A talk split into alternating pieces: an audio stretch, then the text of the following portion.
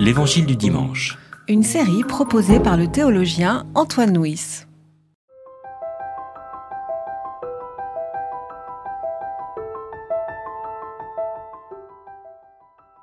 Commencement de la bonne nouvelle de Jésus-Christ, Fils de Dieu.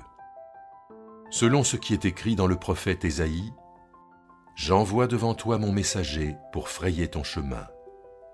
C'est celui qui crie dans le désert, Préparez le chemin du Seigneur, rendez droit ses sentiers.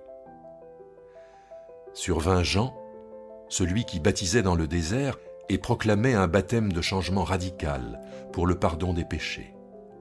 Toute la Judée et tous les habitants de Jérusalem se rendaient auprès de lui et recevaient de lui le baptême dans le Jourdain en reconnaissant publiquement leurs péchés. Jean était vêtu de poils de chameau, avec une ceinture de cuir autour des reins. Il se nourrissait de criquets et de miel sauvage. Il proclamait Il vient derrière moi, celui qui est plus puissant que moi, et ce serait encore trop d'honneur pour moi que de me baisser pour délier la lanière de ses sandales. Moi, je vous ai baptisé d'eau. Lui vous baptisera dans l'Esprit Saint. Alors nous sommes donc le deuxième dimanche de l'Avent et l'évangile proposé à notre méditation, donc c'est le tout commencement de, de l'évangile de Marc. Chaque évangile commence par un commencement différent. Matthieu commence par décliner la généalogie de Jésus, depuis euh, Abraham jusqu'à Joseph. Luc explique les raisons de son entreprise, pourquoi il écrit un évangile, et Jean fait une déclaration théologique sur l'incarnation. Marc, lui, rentre immédiatement dans le vif du sujet. Ce qu'il veut proclamer, c'est une bonne nouvelle, la bonne nouvelle de Jésus-Christ, Fils de Dieu. Je crois que chaque mot de ce verset mériterait une prédication à lui seul. Alors, avant d'entrer dans le texte, je voudrais euh, relever deux points d'exégèse. D'abord, la première phrase commencement de la bonne nouvelle de Jésus. Alors, le terme au commencement, évidemment, fait référence au premier mot de la Bible. Au commencement, Dieu créa le ciel et la terre. Et dans ces deux versets, d'ailleurs, le terme de commencement a un sens temporel, c'est ce qui est au début. Mais il a aussi un sens euh, théologique. Ce qui est au commencement, c'est ce qui est au principe, c'est ce qui est euh, le plus important. Et ce que le principe de ce que Marc veut nous transmettre, c'est que le message de Jésus-Christ est un évangile, une bonne nouvelle. Lorsque le message de l'Église n'est pas une bonne nouvelle, alors ce n'est plus l'évangile de Jésus-Christ. Le deuxième point, c'est que tout de suite après ce premier verset vient une citation du prophète Ésaïe. Alors, euh, cette citation, dans l'évangile de Marc, il est dit exactement, c'est celui qui crie dans le désert, préparez le chemin du Seigneur, rendez droit ses sentiers. Or, le passage du livre d'Ésaïe propose une ponctuation différente. Il dit, quelqu'un crie, dans le désert, frayez le chemin du Seigneur, aplanissez une route pour notre Dieu dans la plaine aride.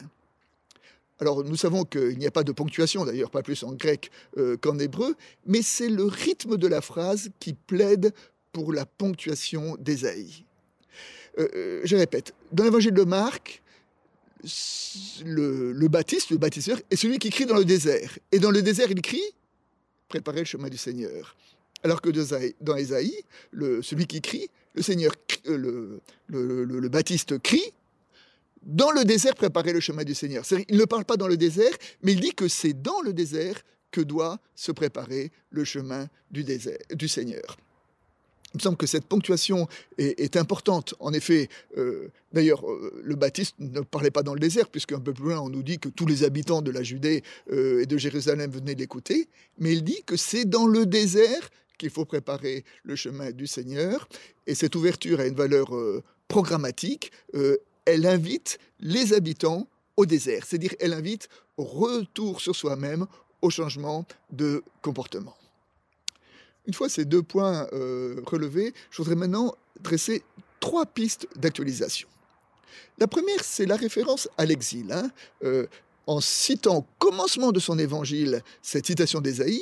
Et le passage d'Ésaïe où se situe cette citation, c'est le commencement du chapitre 40. Or, le chapitre 40 est justement le chapitre de la deuxième partie du livre d'Ésaïe qui évoque ce qu'on appelle le deuxième Ésaïe, hein, et qui évoque quoi? Qui évoque justement l'exil, le, temps de l'exil. Et d'une certaine façon, Marc, dans son évangile, par cette citation, inscrit son évangile en référence avec l'exil. Or, l'exil, dans l'histoire du Premier Testament, c'est quoi? L'exil, ça a été un temps de reconfiguration spirituelle et théologique. Avant l'exil, le peuple était à Jérusalem, le Dieu se retrouvait dans le temple, et on pouvait avoir accès à Dieu à travers les prêtres qui offraient des sacrifices. En exil, il n'y a plus de temple, plus de sacrifices, donc plus de prêtres, donc plus de comment accéder à, Dieu. Eh bien, euh, la, la, réponse qui a été apportée à cette question, ça a été non plus par le sacrifice, mais par le livre.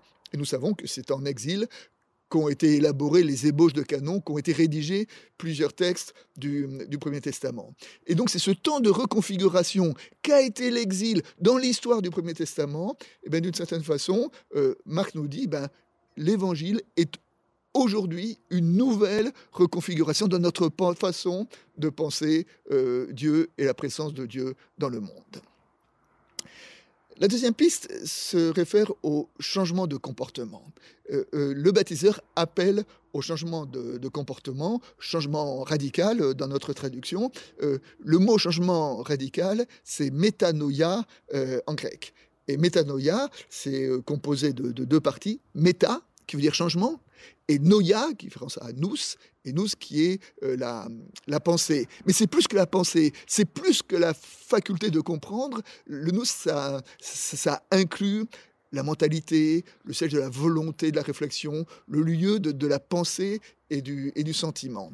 Et donc nous pouvons dire que, que la métanoïa ben, correspond à un changement de logiciel dans notre façon de voir le monde et de comprendre Dieu. C'est à ce changement de logiciel que l'Évangile nous appelle en nous, en nous invitant à voir le monde et les gens comme le Christ euh, les voit.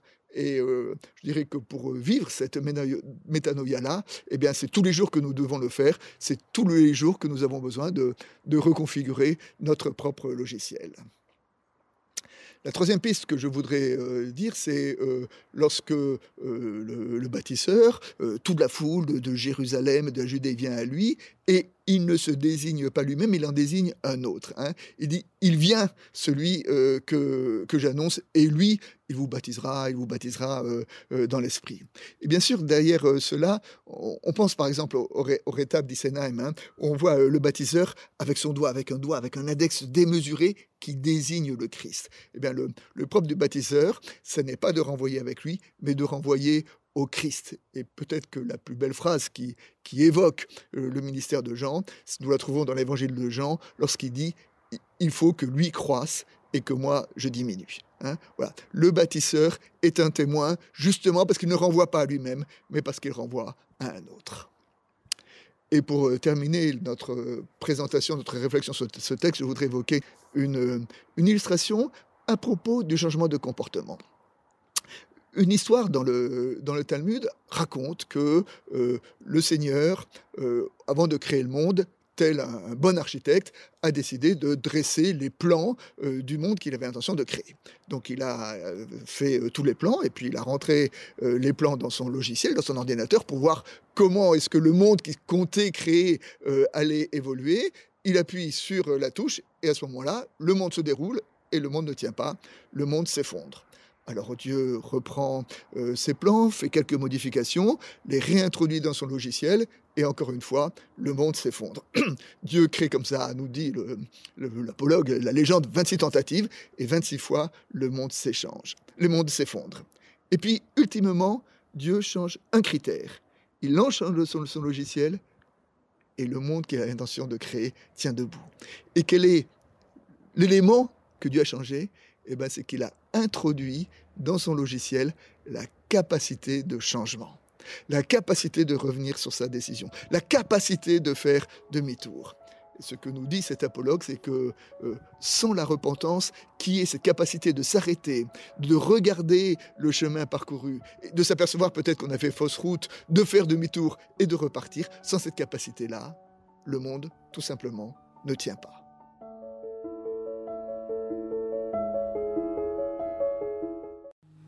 C'était L'Évangile du dimanche, Une série de regards protestants, enregistré par Antoine Nuis.